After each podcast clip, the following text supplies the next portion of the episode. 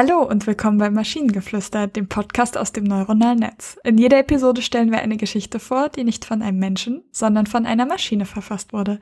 Und damit kommen wir zu unserer heutigen Geschichte über das Römische Reich und die aktuell politischen Fragen, wenn es nicht untergegangen wäre. Es war einmal ein Reich, das unter dem Schirm des Römischen Reiches stand. Ein Reich, das ewig währen würde. Das Imperium Romanum war voller Pracht und Herrlichkeit, voller Erfolg und Wohlstand. Es war ein Zeitalter, das für seine Kultur, seine Kunst und sein Wissen bekannt war. Es war ein Reich, das die Menschen in seinen Bann zog und sie faszinierte. Doch mit der Zeit begann sich das römische Reich zu verändern. Die alten Strukturen und Traditionen, die das Reich so mächtig und unbesiegbar machten, begannen zu bröckeln. Das Imperium Romana begann sich aufzulösen, neue politische und soziale Fragen kamen auf. Die Menschen des Reiches begannen sich zu fragen, wie sie die alte Ordnung wiederherstellen und wie sie die alten Werte des römischen Reiches wiederherstellen konnten. Neben der Frage nach der Wiederherstellung der alten Ordnung stellten sich die Menschen auch die Frage, wie sie das römische Reich in eine neue, moderne und fortschrittliche Zukunft führen konnten. Die Antwort auf diese Fragen kam in Form einer neuen politischen Bewegung, die als die neuen Römer bekannt waren. Die neuen Römer waren eine Gruppe von führenden Persönlichkeiten, die sich zum Ziel gesetzt hatten, das römische Reich wieder zu seiner alten Kraft zu bringen und es für die Zukunft zu stärken.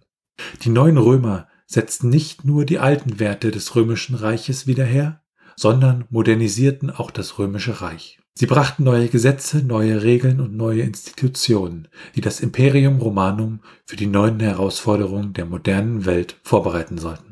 Die neuen Römer waren auch vorrangig, als es darum ging, ein Bündnis mit anderen Ländern und Staaten zu schließen, die den europäischen Kontinent vor Bedrohung schützen sollten. Sie schufen das römische Bündnis, ein Bündnis, das noch heute besteht und das als eines der wichtigsten Bündnisse der Welt gilt. Das römische Reich war nie wieder so mächtig und unerschütterlich wie unter den neuen Römern. Heute ist das römische Reich ein Symbol für Einheit und Stärke. Es ist ein Symbol für die Grundsätze, auf denen die Europäische Union steht. Die neuen Römer haben das Imperium Romanum zu neuer Größe und Stärke gebracht und es vor allem auch für die Zukunft vorbereitet. Also ich würde sagen, wenn die Aufgabenstellung der Prompt war, dann hat der Text vielleicht eins von zehn Punkten bekommen, weil hier nicht über die aktuell politischen Fragen geredet wird. Ja, es ist so ein bisschen Thema verfehlt, aber das haben wir ja durchaus öfter. Ähm, schön fand ich den Satz, es ist ein Symbol für die Grundsätze, auf denen die Europäische Union steht. Den fand ich irgendwie im ersten Moment ja witzig, komisch, seltsam.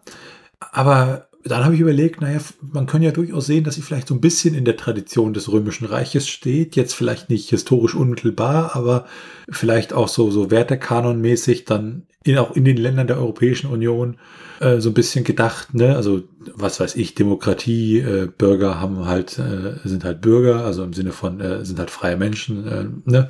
Nur halt etwas, äh, ja, in die Zukunft gedacht und etwas freiheitlicher. Ja, Schwierig, aber ja, ich, ich verstehe deinen Gedanken. Aber ich klammer sowieso den letzten Absatz aus, weil spätestens ab dem, de, dem Wort Symbol endet bei mir sowieso der Text im Kopf. Das, das muss man sich nicht geben.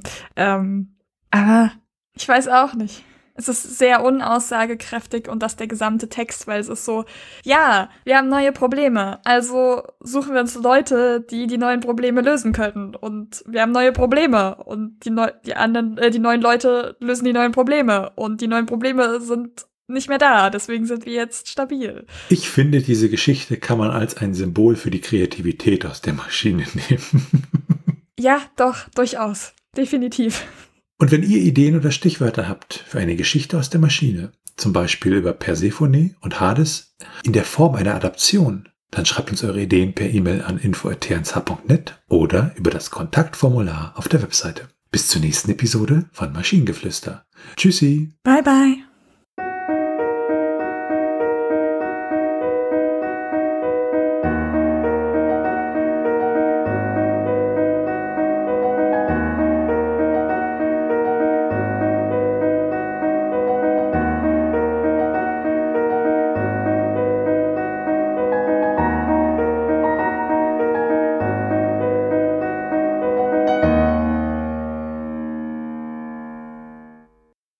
Produktion von Tone Age.